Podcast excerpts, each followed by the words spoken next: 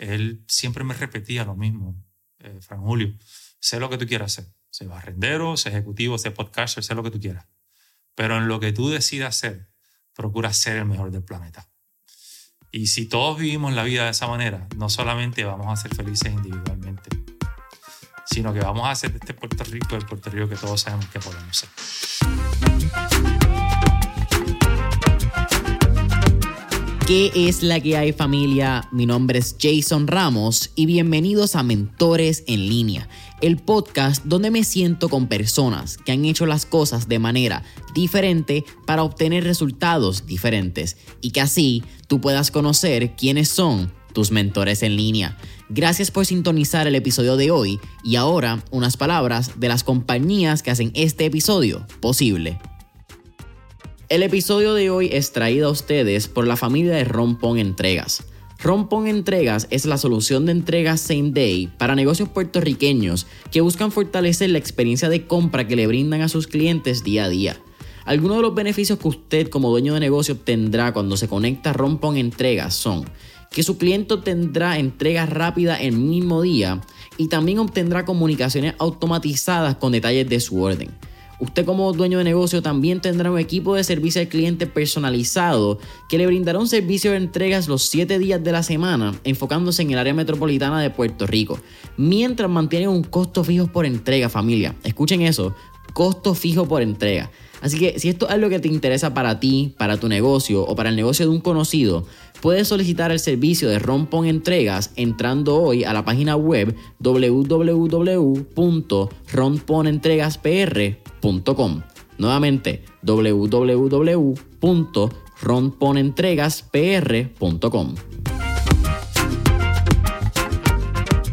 Frank Julio Carrasco. Hermano, bienvenidos a Mentores en línea. ¿Qué está pasando? Una honra que no te puedo describir con palabras.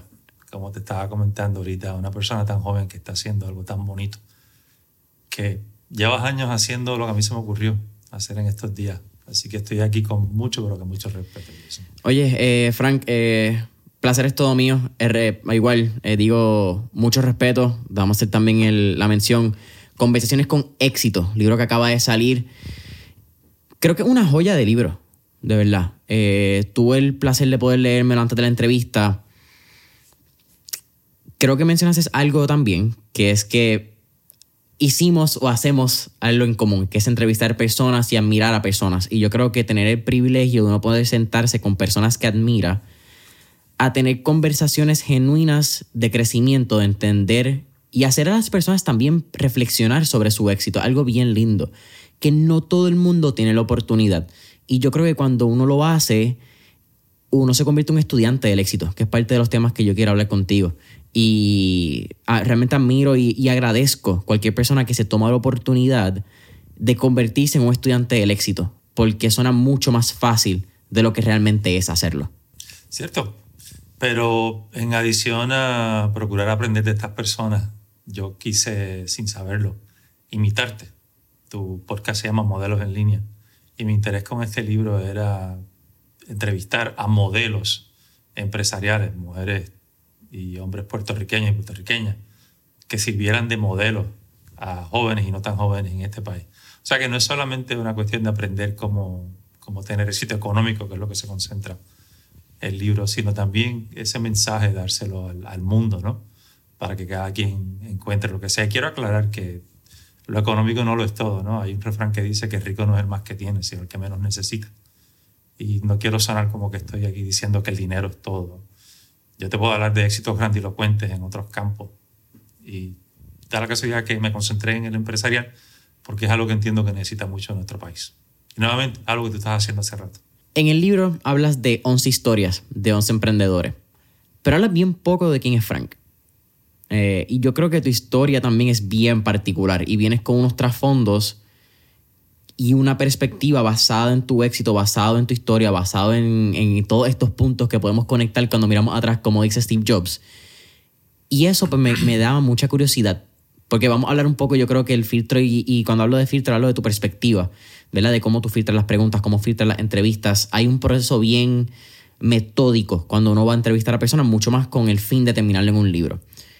Pero tú mencionaste ahora también el tema financiero, un tema de libertad económica, de ahorro. Eh, hay muchos temas que tú tocas en el libro que me imagino que tienen un génesis, tienen un inicio de Frank en Ajuntas. Háblame de cómo eras de niño, cómo fue esa crianza y qué tenemos que conocer de tu crianza para entender quién es Frank hoy en día. Pues mira, mi crianza, mi experiencia de niño ha sido una cosa demasiado maravillosa. Yo he sido bendecido de manera grandilocuente. Mis primeros años de vida yo los pasé en Loíza. Yo viví en un caserío, caserío San Patricio, que está en el mismo centro del pueblo. Vivía con una familia adoptada. Mi, madre tuvo que salir del país por, por sus razones y esta familia, la familia León, me, me adoptó. A los cuatro años, la bendición de mi vida, que mi ángel, una tía que se llama Magali, Titi Magali, llegó a Loíza buscando a su hermana, que no la veía hacía tiempo, y se encuentra con que su sobrino está viviendo en residencial público con una familia que no es la familia de nosotros. Y ahí ella me, no voy a decir me captura, sino que me, me, transporta. El primero que ella dice que me encontró que yo estaba descalzo, que apenas sabía hablar, estaba todo, todo hecho un loquito. Y ella me lleva con, con ella, me compra ropa, me baña, etc. Y me lleva a una de las bendiciones más grandes que me ha ocurrido en mi vida. Me lleva a vivir juntas con mis abuelos. Mis abuelos, aunque eran personas bastante avanzadas en, edad, mi abuelo había sido panadero, pues son personas que por alguna razón tenían una filosofía de crianza eh, que todo era enseñarle al, niño a, valerse por sí mismo, independencia intelectual, independencia en todos los sentidos. Y resulta ser que Anjunta es un pueblo en el que la comunidad entera te cría. Si te portas mal en tu casa, en tu casa te dan un cocotazo. Si te portas mal en la escuela, en la escuela te dan un cocotazo. Si alguien te ve en la plaza haciendo algo malo, te dan un cocotazo en la plaza. La comunidad entera eh, te cría. Y Anjuntas era en aquel entonces y sigue siendo el pueblo más pobre de Puerto Rico. O sea que no había muchas, muchos parques de diversión, no había, no había plazas de las Américas donde te podías entretenerte. Y eso lleva a la inventiva. Estaba comentando ayer con la persona que me ayudó a editar el libro, el profesor Elidio La Torre Lagares de la Universidad de Puerto Rico. De Arjuntas, estaba recordando cómo nosotros jugábamos pelota en, un terrenito que había en, el patio de su casa. Y estaba por allá después de ya adulto y me pregunto cómo nos metíamos 18 muchachos, 9 niños por equipo a jugar en ese parque, cómo lo hacíamos. No era un parque, era un, terreno. O sea que Adjuntas te obligaba a, a, inventar. También resulta ser que Adjuntas es un pueblo rodeado de montañas. Donde quiera que tú miras en Adjuntas tienes que estar mirando para arriba. Y en algún momento en la vida se me ha ocurrido que ese estar mirando hacia arriba, tarde o temprano, te obliga a estar siempre pendiente al progreso siempre hay que crecer. Y aunque no he hecho un estudio formal de, esto, eh, me da la impresión que para ser un pueblo tan pequeño, un pueblo con tantas limitaciones, Adjunta ha ofrecido al planeta gente, gente muy, muy buena. El otro día me enteré con Boricuazo que el doctor que descubrió la bacteria que provoca las caries, ese señor era de Adjunta. Imagínate tú, un descubrimiento tan importante de, de un jíbaro de pueblo. O sea que esos años en juntas, aunque la gente a veces pues habla, ¿no? Que lo difícil que se me hizo, la vida, etc. Para mí fue una bendición. Uno no se da cuenta en el momento. Tú comentaste lo de Steve Jobs, ¿no? Conectando, connecting the dots. Pero para mí fue una bendición. Cuando yo tenía 11 años, a finales de sexto grado, mi madre regresa a Puerto Rico y me lleva con ella a vivir a dónde? A Carolina de venir de un pueblo donde todo era bien estructurado, todo el mundo estaba velando, llegué a la gran ciudad, como dice Richie Ray en, la canción.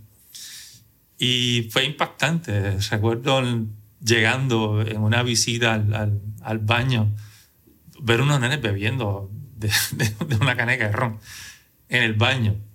Y ¿Tú tenías 13 años? 11 años. 11 años. A finales de sexto grado. Yo pasé los últimos dos meses de sexto grado en, en Carolina.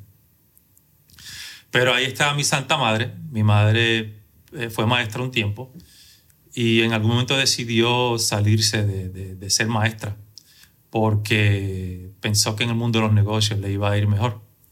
Y eh, se convirtió en vendedora de ambulantes.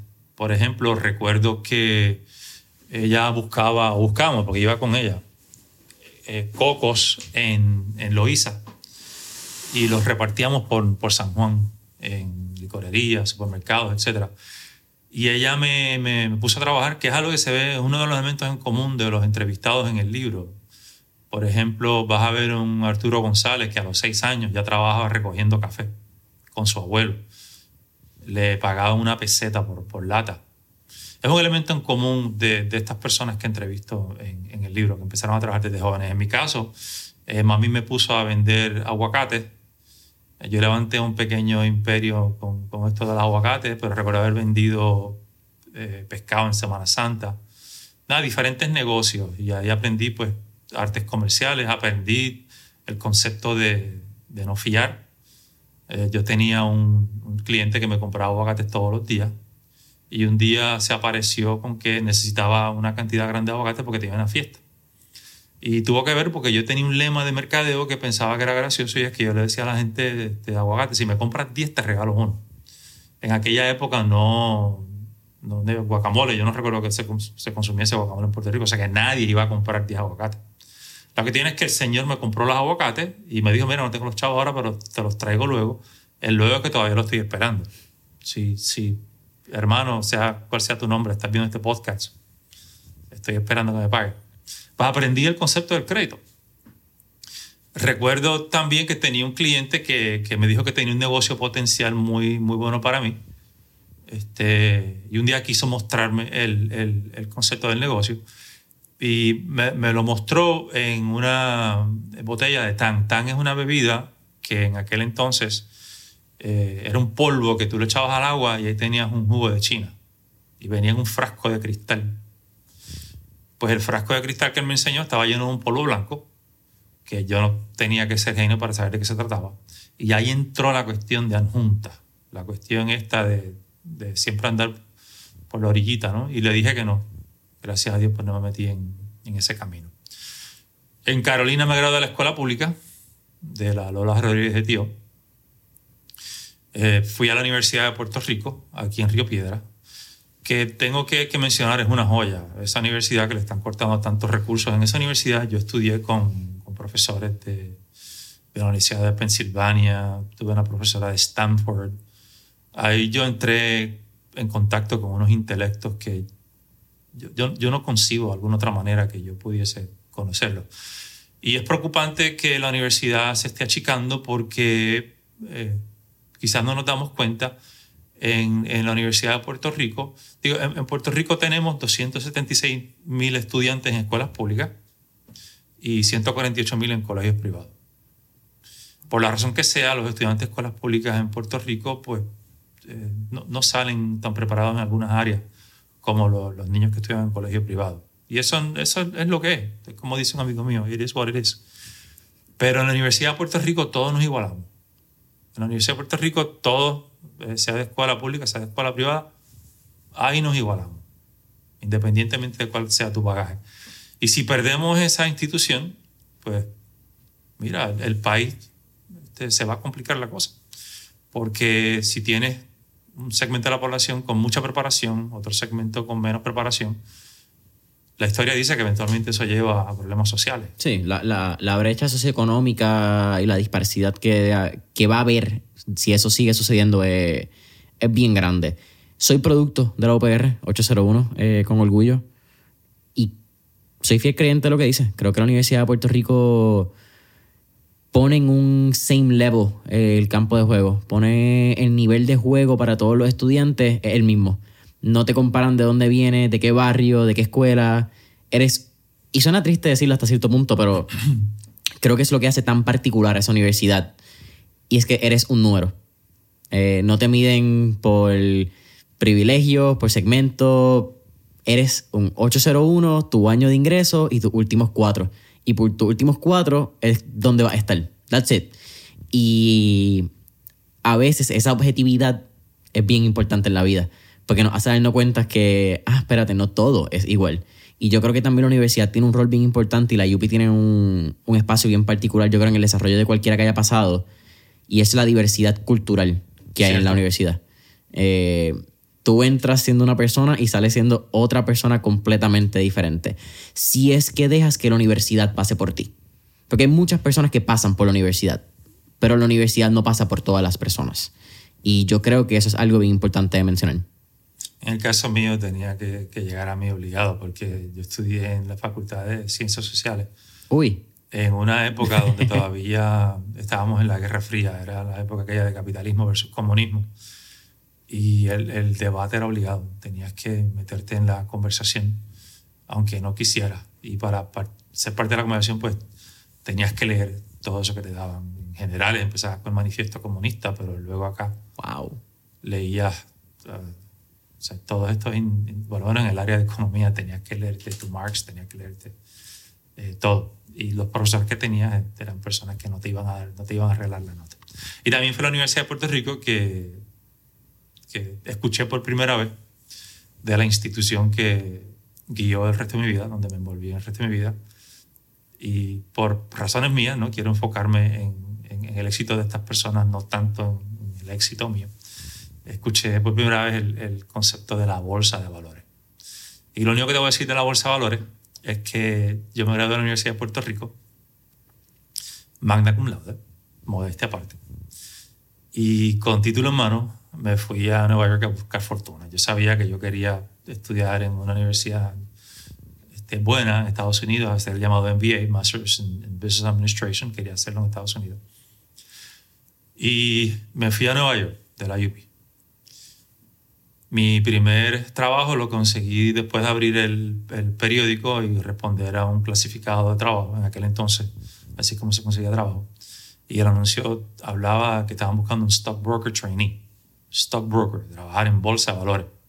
Y como ya en la universidad yo me había enterado de lo que es la bolsa de valores, pues mira, stockbroker trainee me, me llamó mucho la atención. Y llamé y me dieron el trabajo por teléfono.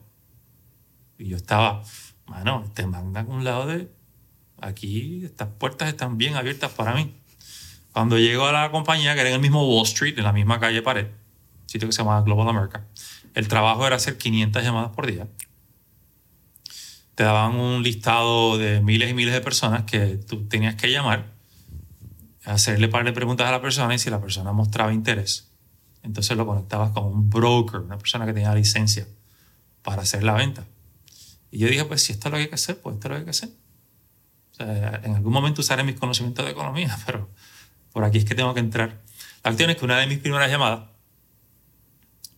te pregunté por la persona, John Smith, whatever, cualquiera que sea el nombre, y para bien o para mal, en Puerto Rico sí aprendemos inglés. O sea, escuela pública, o sea, este, de colegio, sí aprendemos inglés. Pero con mi inglés de Puerto Rico, este, la señora, cuando yo pregunté por John Smith, me dijo, I'm sorry, but he just passed away. Pues con mi inglés de Puerto Rico yo lo traduje en mi mente, just acaba, pass, pasó por ahí, away, debe estar en el vecindario.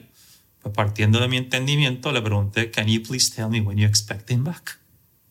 Te podrás imaginar cómo reaccionó la señora, me, me insultó en el teléfono, que tú no tienes idea, y yo ahí inmediatamente empecé a pensar, ah, esto es el racismo que me dieron que había en Estados Unidos.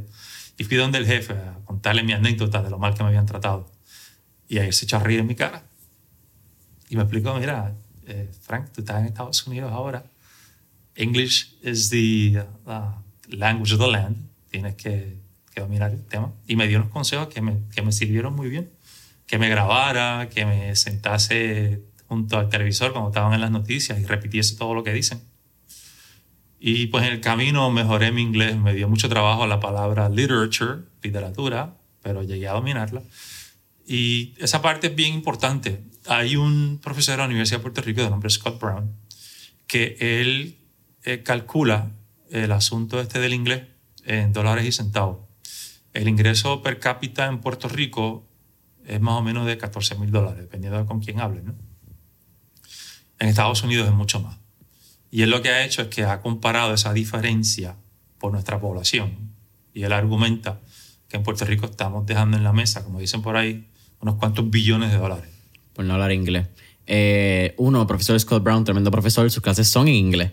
Eh, tuve la oportunidad de coger una clase en mi último, penúltimo semestre con él, eh, tanto con él como con... Ay, se me olvidó el otro profesor de finanzas, también de la Universidad de Puerto Rico. se me olvidó. Sorry, profesor, si me estás escuchando. Eh, pero, hermano, fíjate, eh, te hago un comentario también que yo creo que, aunque no tuve la oportunidad de hablar con Scott Brown esto, cierto que tengo cierta anécdota ahora que regresé de Colombia, y es que en los centros comerciales de Colombia habían instituciones que enseñaban inglés. Y el slogan, por lo menos de esta compañía, ¿verdad? Que es la que vi en varios malls, era ábrete a un mundo de oportunidades. Para nosotros, el inglés entendemos que es un segundo idioma. Y yo creo que a veces como que, ah, pues todo el inglés tiene oportunidades, pero porque de cierta manera está integrado en nuestra sociedad, creo que no lo hemos visto como el privilegio que es hablar inglés. Y el momento, eh, como hablamos, pues yo hablo en inglés, toda mi vida he hablado inglés, tengo ese privilegio y he aprendido a utilizarlo a mi favor. Cuando de momento llego a Colombia, que veo que el inglés lo están vendiendo, porque es una corporación pública, es una corporación privada que está haciendo dinero, hay que hablar, están generando un ingreso para su compañía, pero que estén vendiendo el hablar inglés como la puerta o ábrete a un mundo de oportunidades, que el inglés es la llave que abre la puerta a nuevas oportunidades, eso es bien poderoso y es bien fuerte. Eh, a mí eso me cambió, porque era de como que, ah, de lo que es normal, ah, ah, espérate, lo que es normal para mí no es normal para, qué sé yo, 300 millones de personas creo que hay de México para abajo. Y eso es un montón de personas. Es que es una realidad, nos gusta o no nos guste, el inglés es el lenguaje del comercio. Y particularmente los empresarios que ves y empresarias que ves en el, en el libro hacen negocio en inglés. Inclusive eh, Mirna Rivera, que es la primera entrevista, una mujer demasiado poderosa, es uno de los puntos que ella enfatiza tenemos que dominar estas destrezas de lenguaje. Ella va más lejos. Ella dice que si queremos ser exitosos en uno de los negocios, tenemos que aprender a comunicarnos, tenemos que aprender a hablar en público, tenemos que aprender a ser persuasivos. Si tienes que ir a una junta directiva en un banco a pedir un préstamo de 100 millones de dólares, pues tú tienes que ser capaz de llevar tu mensaje. Y precisamente en Puerto Rico, eh, de un tiempo para acá, hay una organización que, si me da la libertad de presentarla, porque es una cosa sin fines de lucro, que ayuda a las personas a mejorar sus destrezas de oratoria, destrezas de comunicación. Se llama Toastmasters. Toastmasters es un club de oratoria. Hay varios en Puerto Rico. Hay dos en San Juan, hay en Caguas, entiendo, en diferentes compañías han, abierto, por ejemplo en Honeywell, hay este club de oratoria. Toastmasters, lo puedes conseguir online. Ahí tú te haces socio, pagas una membresía y la idea es que sigas un programa de discursos.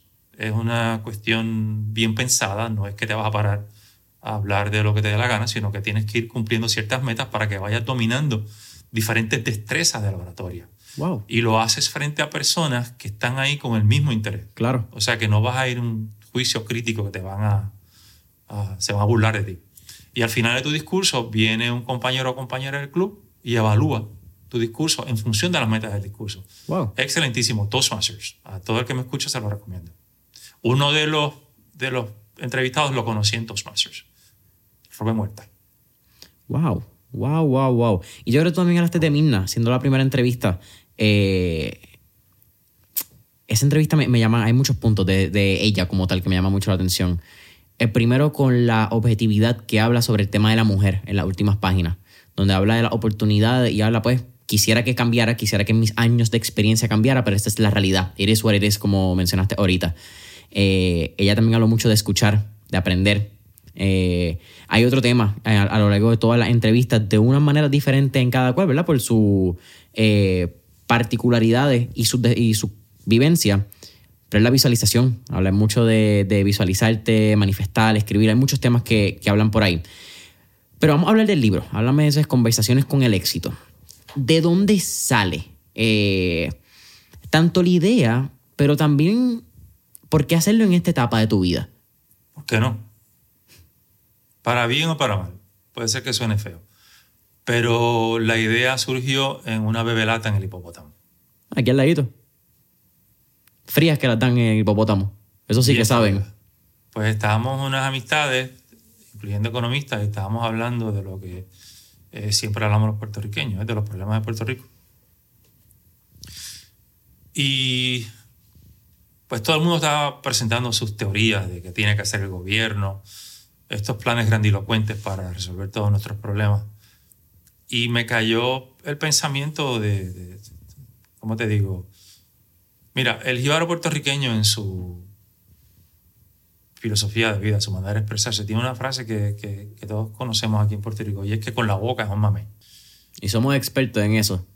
Y- No, no cabe que sea Javier Coulson brincando valla, eh, Miguel Coto boxeando. Todos somos expertos y todos sabemos dar ese, ese Sí, jab. todo. Eh, Sabemos todos damos el jab y todos esquivamos todos los puños que vienen por ahí. Y todo es que lo haga otro. O que lo haga otra. O que tienen que hacer esto o que tienen que hacer aquello. Y somos unos expertos criticando cuando hacen algo mal. Y me, me dio esta, esta, esta incomodidad espiritual de, de Frank. Tú, tú eres parte de este corillo que se la pasa sugiriendo cosas. ¿Qué tú estás haciendo, mano? O sea, ¿qué, ¿Qué tú estás haciendo? Tangible. Tangible. Y estuve un tiempo con, con ese desgano espiritual. Porque meterme a la política, esa no es lo mío. Eh, convertirme en Sori Soriana Ferrer no, no es lo mío. Yo soy más de, de- de acá, de hacer una contribución este, lo, lo más, eh, lo menos hero- heroica posible. ¿Por qué? Porque eh, pienso que cuando tú haces contribuciones en el que tu nombre suena mucho, como que desde mi punto de vista, y diferentes personas podrán opinar eh, diferente, como que, de- de- como que le quita mérito al, a lo que estás haciendo. Mm. Eh, creo que, que si vas a ayudar, hermano, a- ayuda o sea, con los ojos cerrados, no pensando que te van a reconocer o, o que te van a dar una placa. Hay un dicho, ¿verdad? Que es que tu mano izquierda no sepa lo que hace la derecha o algo así. Algo así. Hay, eh, en el mundo de la filosofía hay dos corrientes de cuál es el sentido de la vida. Y uno, uno de ellos, eh, y aquí pues voy a hablar de religión, no es que esté tratando de perseguir a nadie. Cuando a Jesucristo le preguntaron cuál es el sentido de la vida, él contestó que el número uno es eh, amar a Dios sobre todas las cosas. Y lo segundo es amar al prójimo como a ti mismo. Y si te pones a pensar, vivir una vida ayudando a los demás, mano, es una vida con, con- con mucho sentido. Es una vida que, que realmente da ganas de vivirla porque estás ayudando. En la manera que sea. ¿Ok? Y en una meditación, yo practico meditación, recordé que cuando yo era adolescente, aquí había un periódico que todos los domingos tenía una revista de negocios, una revista de 10, 15 páginas. O sea, la actividad eh, comercial se enfatizaba en esa revista. Y en esa revista se hablaban de héroes y heroínas del comercio puertorriqueño, de la economía puertorriqueña. Y tú podías leer sobre cómo Atilano Cordero Vadillo estaba expandiendo el imperio de Grande. Había un señor llamado Alberto Hernández que hablaba de las transacciones en bienes raíces. Había un tal Emérito Estrada, Israel Copel, el fundador de, de Pitusa, Richard Carrión hablando de la economía. Entonces, en ese periódico, aunque en ese entonces no me daba cuenta, yo estaba viendo modelos. Yo estaba viendo superestrellas de- del mundo económico y haciéndolo aquí en Puerto Rico. Hay un, un- o hubo un intelectual, porque ya está muerto, eh, Joseph Campbell, Claro. que escribió The Hero's Hero of a Journey. Thousand Faces Ajá. donde él argumenta que los seres humanos aprendemos por imitación. Y eso o sea, lo sabemos, aprendemos a hablar imitando a nuestros padres, etc. Pero él también argumenta que las sociedades se comportan, se, se dirigen como sus héroes se comportan. Eh, por ejemplo, eh, Plutarco, el biógrafo de Alejandro Magno, él eh, comenta en esa biografía que Alejandro Magno muchas de las cosas que hizo las hizo imitando a Aquiles, lo que él leyó en la Iliada. Yo me atrevo a pensar que muchas de estas personas europeas que se tiraron al Atlántico sin saber para dónde iban y llegaron acá a este lado del planeta, para bien o para mal, lo hicieron imitando las historias de caballería que ellos habían escuchado, de Mio Cid, etc. ¿Sabe Dios cuántos peloteros en Puerto Rico han surgido imitando a Roberto Clemente? Claro que sí. O sea, imitamos. Esos son nuestros modelos. Es que aprendemos imitando. Los billboards. Los billboards en Puerto Rico ahora lo más que hay son artistas de reggaetón. Yo me atrevería a pensar que muchos de estos artistas están imitando a Teo Calderón, a Calle 13, a Bad Bunny. Claro. Imitamos. Pues a mí se me ocurrió que mi manera tangible de yo hacer algo era presentando al mundo, no, no a Fran Julio, presentando al mundo a estas personas que yo conozco. Y por la relación que tenemos, que no viene al caso aquí, pues yo sé que económicamente son bien exitosos y exitosas. Pues presentarle al mundo y presentarlo de manera tal, no hablar de los chavos que tienen, presentando al mundo de, mano, ¿cómo empezaste? ¿Cuáles fueron los retos? ¿Dónde te fue bien? ¿Dónde te fue mal? Y a todos la última pregunta es, si tuvieses un joven o una joven de 16 años frente a ti, ¿qué consejo le darías? ¿Qué tú le dirías que hiciera? Con la intención de quien lea este libro, quien se entere de este libro, jóvenes y no tan jóvenes, vea cómo es que se hace. Claro. Que tengan estos modelos. En Puerto Rico tenemos ahora mismo 40.000 pequeños eh, y medianos negocios, empleando a 43% de nuestra fuerza laboral. Por cada millón de dólares que estos negocios venden, se crean 6 empleos. Todo esto lo he aprendido del economista Manuel Morales Jr., que si tienes la oportunidad de hablar con él, es un tipazo. Un comerciante de demasiado éxito, fundador de siete compañías, y ha dedicado estos años de su vida a promover el concepto de que la salvación económica o el mejoramiento económico de Puerto Rico no necesariamente está en una de las cosas, de las cinco cosas que hemos hecho en el pasado, que es importar capital. Mm el futuro económico de Puerto Rico, el futuro de riqueza en Puerto Rico, lo tenemos aquí. Y es en nuestros empresarios y nuestras empresarias. Aquí hay gente haciendo mucho dinero. Claro. Y creando muchos empleos. Si ahora tenemos 40 mil, imagínate si tuviéramos 80 mil.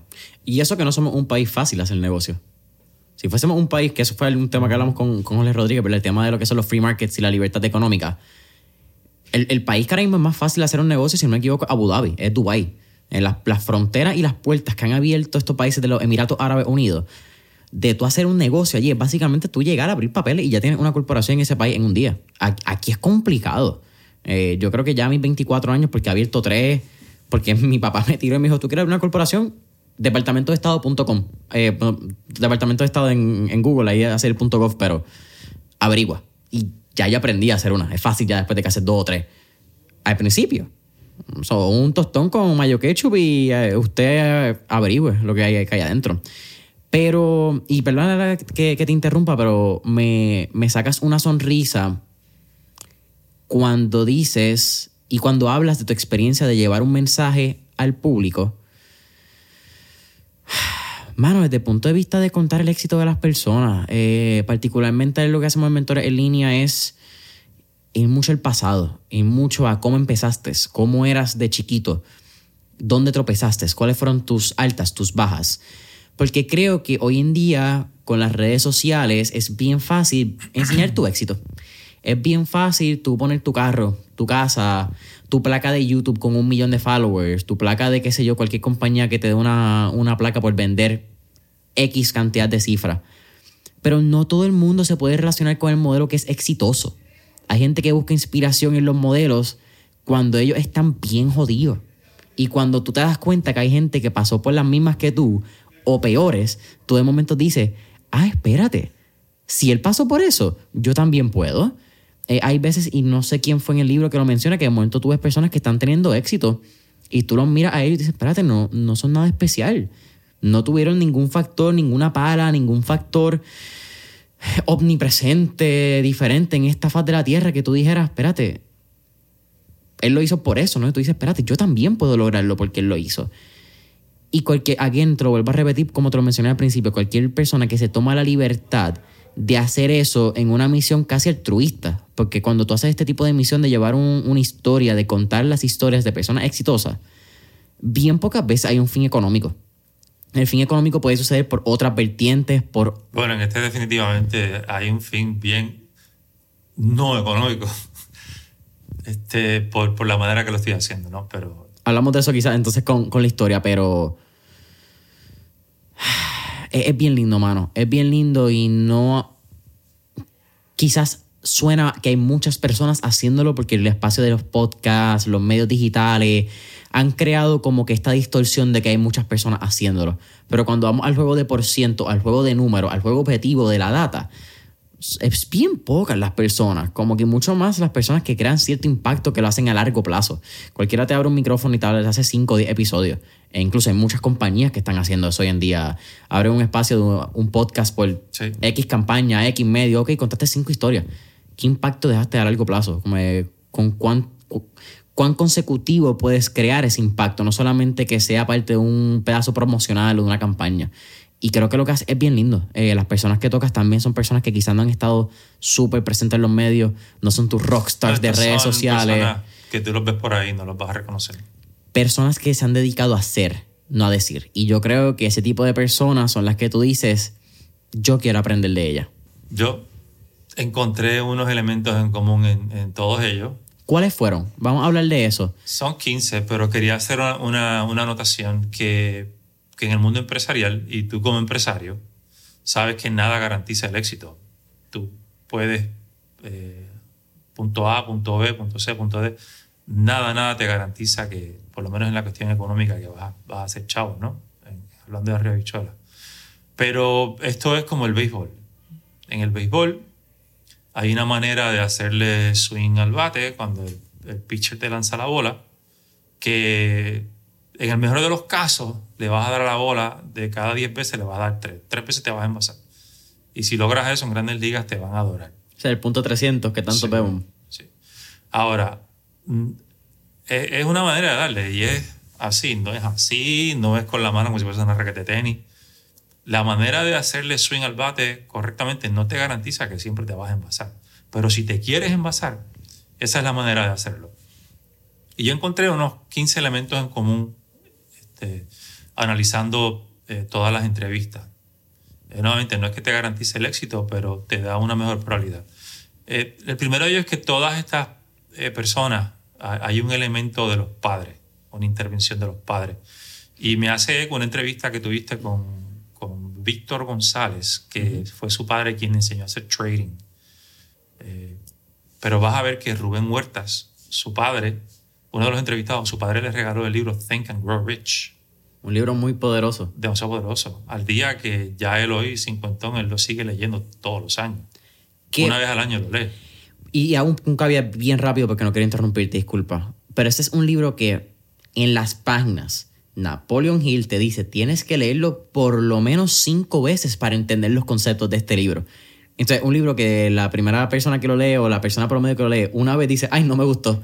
Eh, pero te están diciendo leerlo cinco veces. Eh, yo voy, por la, voy para la tercera este año y con todo y eso, cada vez que lo abro, que trato de hacer un highlight con un color diferente para entender en qué etapa yo estaba de mi vida por cada color, te dice, ah, wow, espérate es cierto lo que él dice. Tú tienes que leerlo varias veces para entender la profundidad, porque es tan y tan sencillo que tú no entiendes lo complejo que es. Lo que yo encuentro interesante de ese libro es que creo que lleva 100 años de existencia y sigue siendo tan válido. Eh, hemos tenido 20 ciclos económicos, lo que está de moda ha cambiado un montón de veces, pero el libro sigue siendo válido.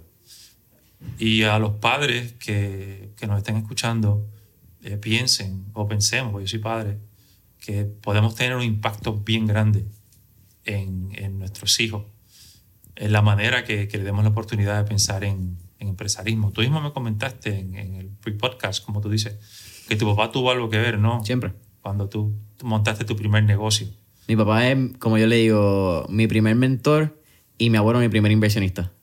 O sea que tú eres testimonio de lo que estamos hablando, del factor número uno, Siempre. la influencia de los padres. Los padres creo que...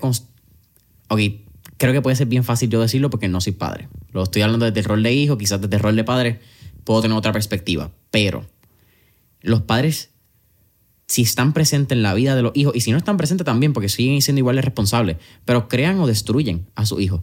Son quienes crean sus limitaciones, son quienes crean sus creencias, son quienes destruyen sus creencias o quienes destruyen sus eh, posibilidades, su, ¿verdad? Su, magia de, de soñar.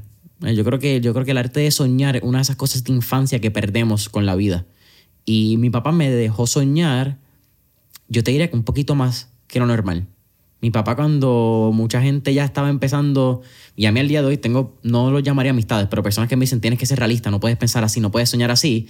Mi papá fue esa persona que con esos momentos echaba un poquito de su aire, de su alas, para yo poder volar un poquito más. Pues eres bendecido. Amén. Y cuando tú tengas un hijo, pues me imagino que vas a hacer lo mismo. Otro elemento bien eh, que se repite con, con cierta presencia en, estos entrevistados es que al igual que tú, todos empezaron empresas o a trabajar con, con relativa juventud. Eh, Ricardo Mato, uno de los entrevistados, él tenía una compañía de hacer grabaciones de boda cuando era un adolescente. Ese fue su primer negocio. Arturo González trabajaba recogiendo café, creo que lo mencioné anteriormente. Ujú. Tiene un Marc Antunes que fue, creo que era vaguero, eh, bagger en, en su mercado. Sí. Pero todos empezaron eh, a trabajar con, con bastante, bastante, bastante juventud. En ese tema, ¿cuánto tú crees que aporta o cuán influyente es la meritocracia, entender la meritocracia desde joven para el éxito de una persona? Eso depende con quién hable. En lo que tiene que, que, ver con que eh, tus méritos van a determinar cuánto éxito tú tengas. Es un punto válido, pero tenemos que reconocer que también hay un elemento de lo, que Maquiavelo llamaba el... el, ¿Cuál una palabra en latín que él utilizaba? Estar en el momento correcto. Ser la persona correcta, el que tiene el mérito en el momento correcto. Uno de los elementos en común es que a todos nos va a llegar la oportunidad. A todos. Lo que ocurra cuando llega la oportunidad, si nos damos cuenta, si capitalizamos o no, eso depende de cada quien. Uno de los entrevistados, Efraín Rodríguez, es un señor que lo que quería era ser veterinario. Pero él viene de un campo en Vega Alta donde no había dinero para pagar eso, para pagar la carrera en veterinaria. Pero aún así él se puso a curar animales por acá. Y la noticia llegó a algún departamento, a algún regulador, que le enviaron una cartita dejándole saber si sigues haciendo eso te van a meter preso. Él se asustó, dejó la veterinaria eh, por acá guilla y se fue a trabajar con un tío que tenía una tienda de vender equipos eléctricos. Y allá es lo que manejaba era un forklift, un- como le llaman a eso. Eso es eh, la- las dos pinzas, lo que sube y baja que vemos Eso en Costco. El, el punto es que el tío muere, él se queda sin trabajo y empieza a hacer chivos como electricista. Él iba a casa a arreglar lámparas y cosas así.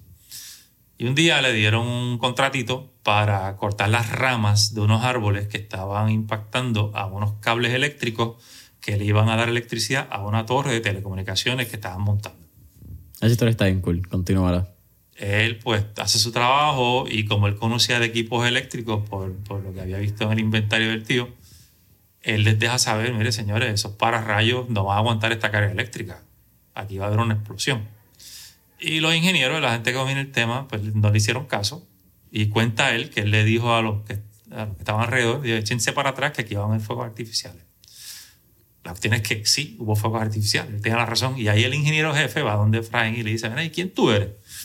Y cuenta él que le dijo una mentira blanca. Le dijo, no, yo soy electricista. Y así es como obtuvo su primer contrato de montar torres de telecomunicaciones. Y como dicen por ahí, el resto es historia. Hoy en día un tipo bien exitoso, tiene eh, emplea unas 110 personas ahora mismo, tiene muchas compañías. Y la oportunidad llegó. Y así mismo como la oportunidad le llegó a, a, a Efraín de manera positiva, te puede llegar de manera negativa. Arturo González era ingeniero en Motorola. Y en un momento Motorola ofreció unos paquetes de, que te podías ir antes de tiempo. Y te daban un dinero para que te fueras. Y él se dio cuenta que los, los jefes de la, de la planta aceptaron los paquetes. Prácticamente la gente de finanzas. Y él dijo, "Mm, esto está raro, ¿por qué esta gente está aceptando? Y él aceptó el paquete. Al poco tiempo Motorola cerró. O sea que la oportunidad te llega, positiva o negativa, pero te llega. Y lo que ocurra depende de lo que tú hagas. Otra historia que la comento es la de Edwin Cruz. Edwin Cruz es un tipo que este, en su diversión asaba lechones en su casa. Pero los asaba al carbón, hecho acá natural. Y en una ocasión necesitaba carbón y fue donde un amigo de él que se dedica a asar lechones, es un lechonero profesional, a pedirle que le vendiera el carbón. Y cuenta él que el amigo le dijo, mira, aunque mi madre venga por ahí, le, le vendo carbón. A nadie le vendo carbón porque no hay carbón. Historia larga corta, él hizo su investigación. Al poco tiempo, Edwin estaba importando 50 vagones de carbón al año a Puerto Rico. O sea que la oportunidad te llega. En, en esa, Y de ti depende que tú saques ventaja o no. En, esa historia de Edwin Cruz hay una anécdota bien loca que es cuando creo que es aduana o en Colombia. Le, hicieron vaciar todos los sacos. Sí, que se los dejaron todos molidos porque pensaban nunca habían habido, nunca habían visto exportación de carbón desde Colombia y pensaban que era básicamente exportación de droga, era lo que ellos tenían en su, en, en su mente. Algo, yo no soy estoico, me gusta parte de la filosofía estoica y Séneca tiene esta cita que es que eh, la suerte es cuando la oportunidad coincide con la preparación y ha hablado mucho de eso.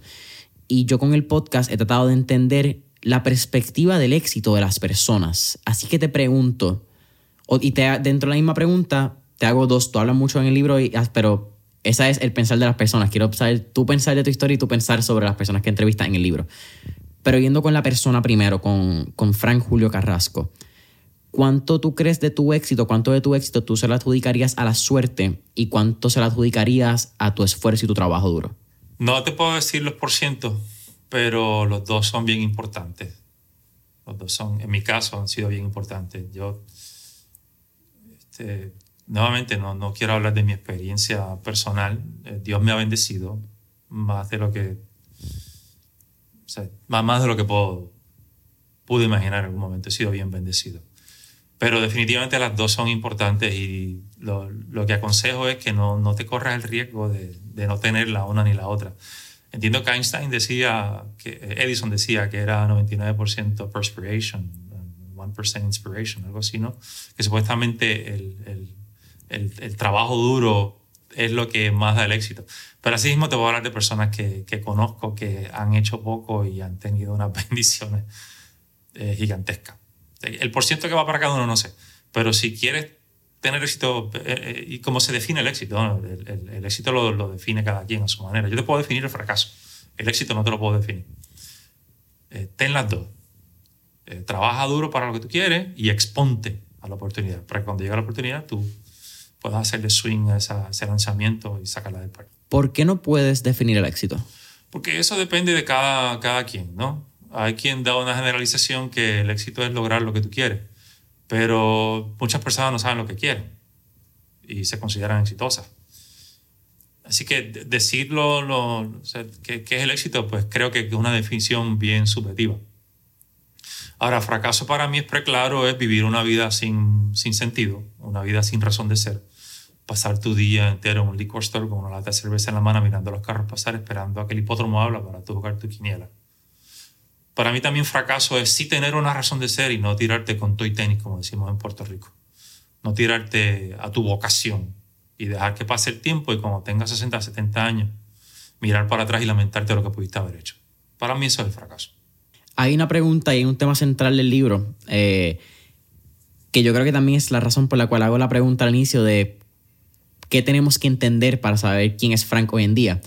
Y es que parte del libro una de las líneas centrales del libro es el tema económico, el tema financiero. Eh, hablan mucho, yo creo que los eh, invitados, del ahorro, de cómo ellos manejaban sus finanzas. Y algo que tú le preguntas a muchos de ellos es que tú les recomendarías a jóvenes que están empezando, sea en el mundo de la finanza, en el mundo profesional, cómo manejar ese dinero. Incluso lo has hablado mucho, lo hablaste mucho en el libro, de cómo fueron las finanzas al momento de comenzar un negocio. Pero te hago la pregunta a ti tú viniendo de un background de finanzas, siendo un profesional de las finanzas por más de 30 años, entiendo que llevas tu carrera, sí. poquito más para no poner, tirar el número, pero... Mi primer trabajo fue en 1989, en Wall Street. ¡Wow! Septiembre de 1989.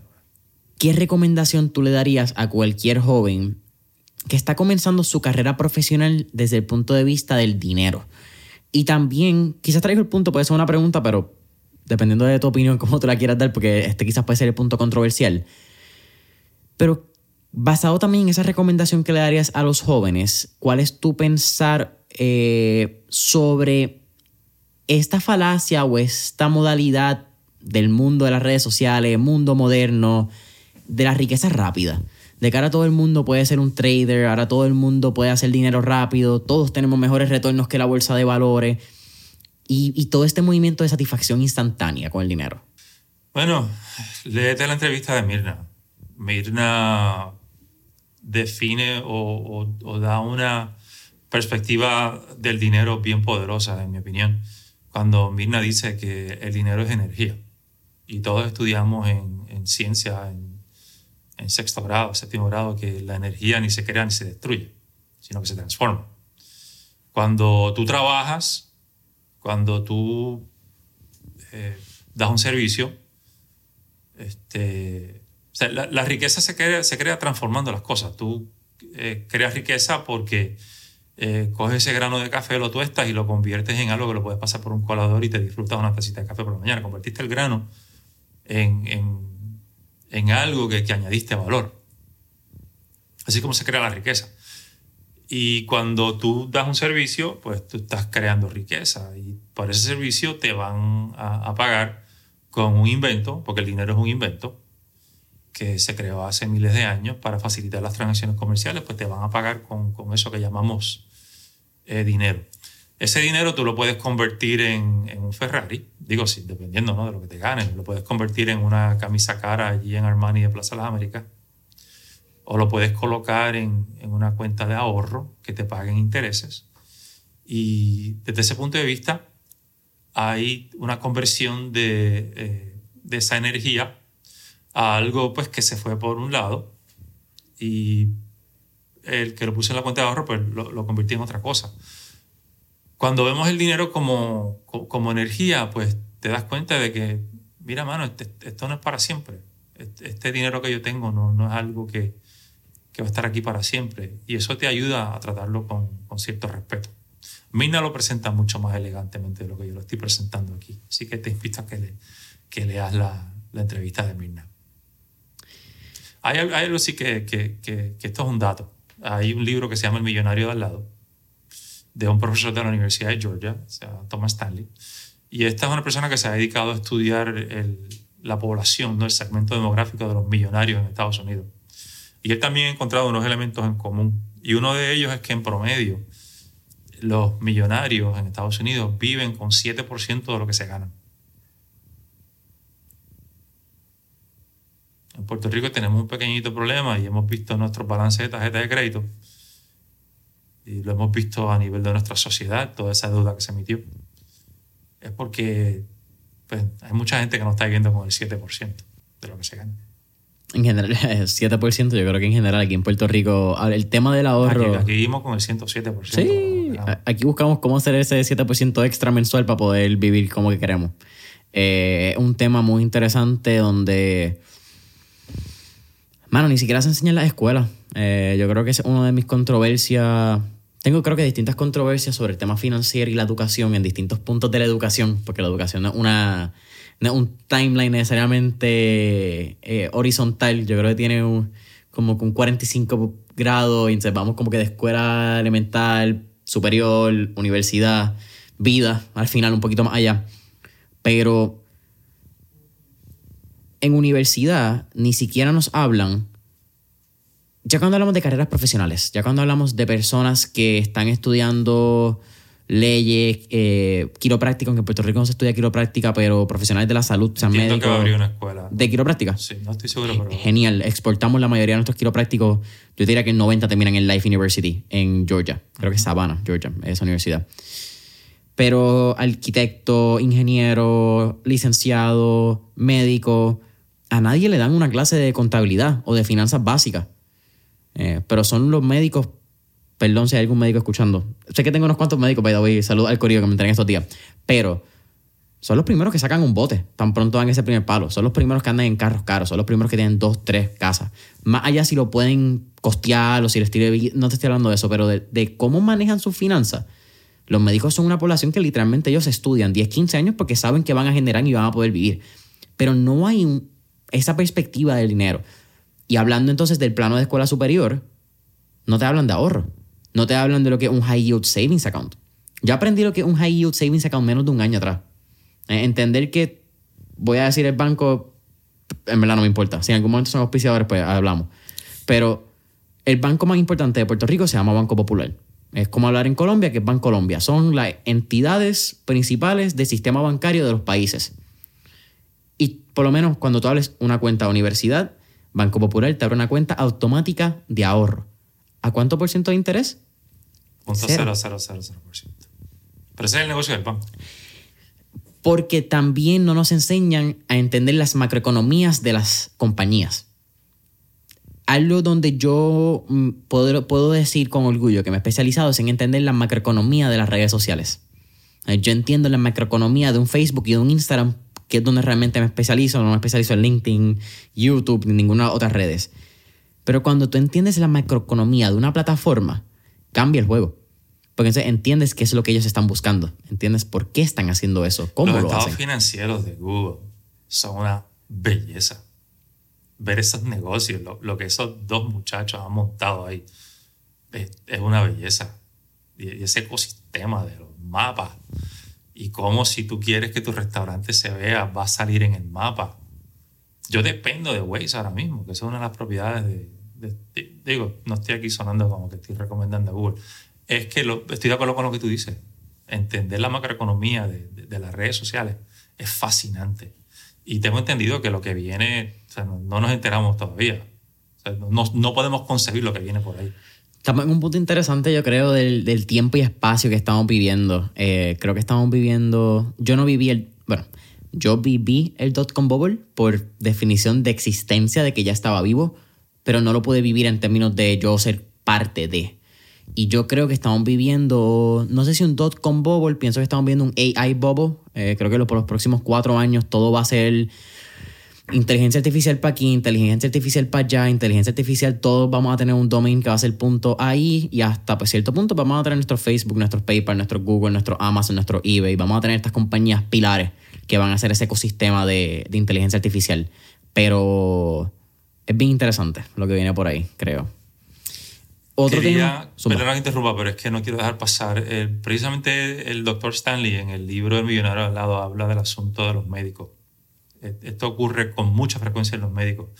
Y lo que él menciona es que el, el médico es una persona que la sociedad la ve como que, wow, el respeto, este, la, la figura allá arriba. Por eso mismo, porque tuvo que estudiar una vida Claro. para poder escribir esa receta. Y como la sociedad lo ve de esa manera, se crean estas presiones de que tú eres médico. No, tú tienes que tener ese bote. Y eso llega. A las amistades que están en ese campo, que, que, que, pues, que están en ese mundo, ¿no? Eh, típicamente lo, lo, lo, lo que hacemos es que le decimos, este, mira, mano, léete este libro, después que lo leas, este, tú decides. Y te puede leer ese libro, mucha gente, mucha gente cambia. Y muchos de estos médicos, quizás al leer este libro y que vean particularmente la entrevista de Arturo González, donde él eh, define, tú puedes tener Ferrari o por hobby o por ego.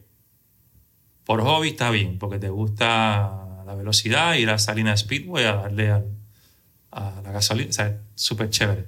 Pero por ego, bueno, alquila el Ferrari y lo tienes un día y ya. Cuando lo compras y le metes los cientos de miles que te cuesta, te vas a dar cuenta al rato como que ya no te da la misma satisfacción. Claro. Que yo creo que es lo mismo con la dopamina. Eh, Sí. Una vez logra algo, el spike de dopamina tiene que ser mayor. Eh, tienes que seguir buscando cuál es esa próxima eh, fuente de crear dopamina, eh, que es un tema súper interesante. Yo creo que por eso también hablamos un poco de satisfacción instantánea y por eso te mencionaba lo del dinero.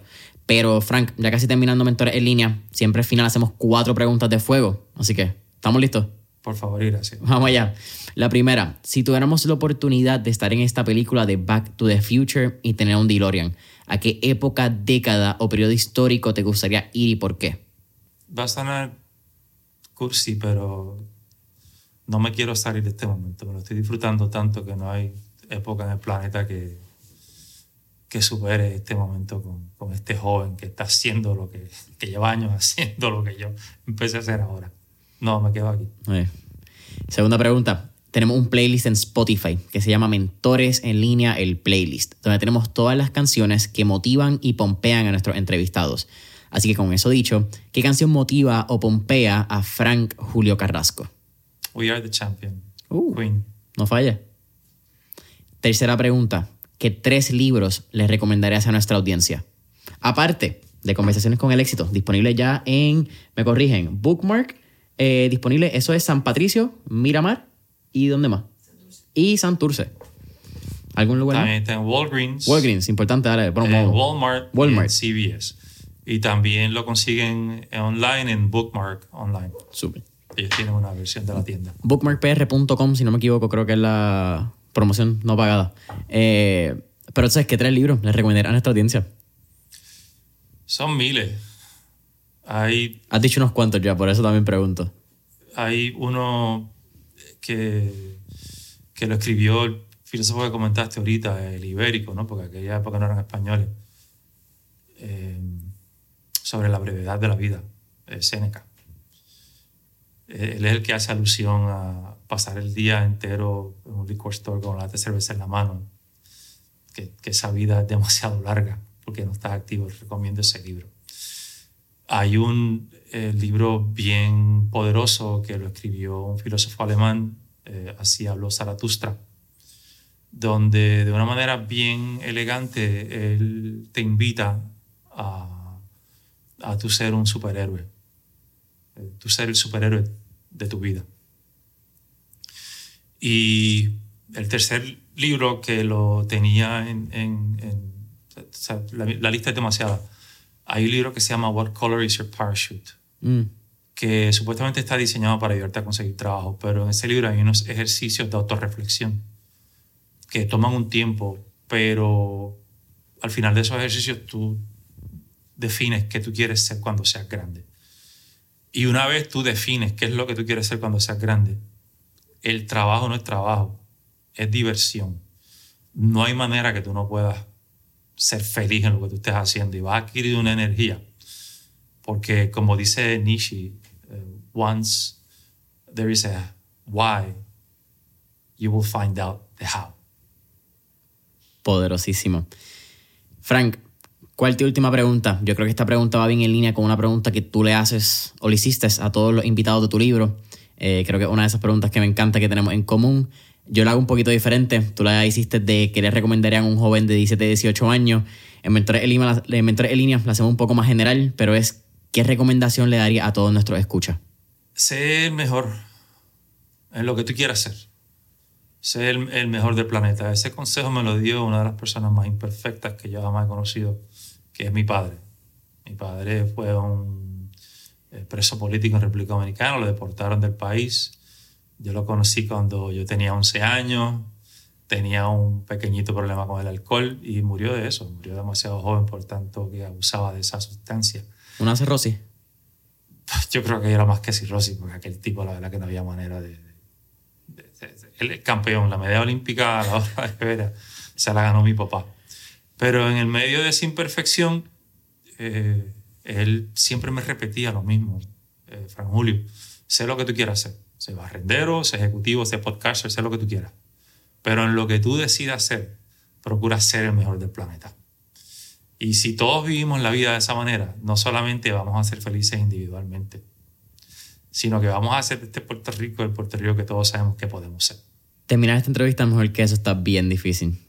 Eh, yo creo que es un lema que todos deberíamos cargar con orgullo. No importa lo que vayamos a hacer, pero vamos a hacerlo bien. Creo que how you do anything is how you do everything. Así que lo que No vayamos me a quiero extender y si me das un minuto, Adelante, Zumba. es que cae demasiado a punto. En la fiesta de la calle San Sebastián este año tuve la oportunidad de presenciar a la Orquesta Sinfónica Juvenil. Y aquello fue de estos momentos tipo nirvana. Podías ver a, a esos niños, a esas niñas, cada uno con el violín, la maestría, los instrumentos de viento. Cada niño, cada niña estaba tocando su instrumento con tanta perfección, con tanta maestría. Y todos ellos juntos. Era la orquesta sinfónica, era algo hermoso, hermoso. E irónicamente estaban interpretando la canción de Journey, Any Way You Want It. That's the way you need it. Puertorriqueño, puertorriqueña, vamos a ser el mejor boricua. Vamos a ser el mejor boricua que podamos ser en lo que queramos ser. Y la sumatoria de todos estos esfuerzos nos va a convertir en esa, en esa belleza, esa perla del Caribe que podemos ser. Frank, para mí es un placer tenerte aquí en Mentores en línea. Espero que no sea la, la primera vez. De verdad, agradezco lo que estás haciendo. Agradezco que creaste el libro. Conversaciones con el éxito, entrevista a 11 triunfadores empresarios puertorriqueños, nuevamente disponible en Bookmark, bookmarkpr.com si no estás en Puerto Rico, Walgreens y Walmart del país. Y CBS. Y CBS. Eh, alguien nuevamente, eh, de colega a colega en este lado, creo que personas que hacen una vida, hacen un periodo de su tiempo y se lo dedican al éxito, a entender el éxito, son personas que admiro, porque son personas que se salen del yo y empiezan a entender las otras personas. Y yo creo que, mano, eso nos hace bien humano. Creo que cuando tú entiendes las altas y las bajas y puedes admirar a una persona, tengas cosas en común o no tengas cosas en común, requiere mucho de uno. Y cuando, en mi caso, que son 217, 218 entrevistas, no estoy seguro ya cuántas son, ver que alguien lo hace y lo puede traducir a un libro y lo puede traducir de un lenguaje tan y tan básico para que otras personas puedan aprovecharlo. Es, de quitarme, en este caso no tengo sombrero, tengo una gorra, pero quitarme la gorra y... Si supiera que quien está aquí admirado, quien está aquí anonadado, soy yo contigo. 24 años, 200 y pico de entrevistas, dándole modelos de éxito al planeta. O sea, quien, quien está aquí, soy yo quien quiere entrevistarte. Hermano. Te lo digo con el corazón en la mano. Soy yo quien quiere entrevistarte. Oye, agradecido. Y el hecho de que alguien tan joven esté haciendo algo tan grande me dice, mano, tenemos esperanza. Esto no, esto no lo podemos dar por perdido. No estamos perdidos mi todavía. respeto, Jason. De corazón, mi respeto. Frank, eh, respeto es todo mío. Eh, nuevamente, agradecido. Eh, te admiro, te un montón, como dirán nuestros amigos mexicanos. Te admiro un chingo. Eh, familia Mentor Elina, nuevamente, conversaciones con el éxito disponible en Bookmark, Walgreens, CBS, Walmart de Puerto Rico, bookmarkpr.com si no estás en la isla. Sabes que Mentores en línea, disponible en Instagram, Facebook, YouTube, Apple Podcasts, Spotify, como Mentores en línea. Mentoresenlinea.com para nuestro newsletter. Y hasta la próxima.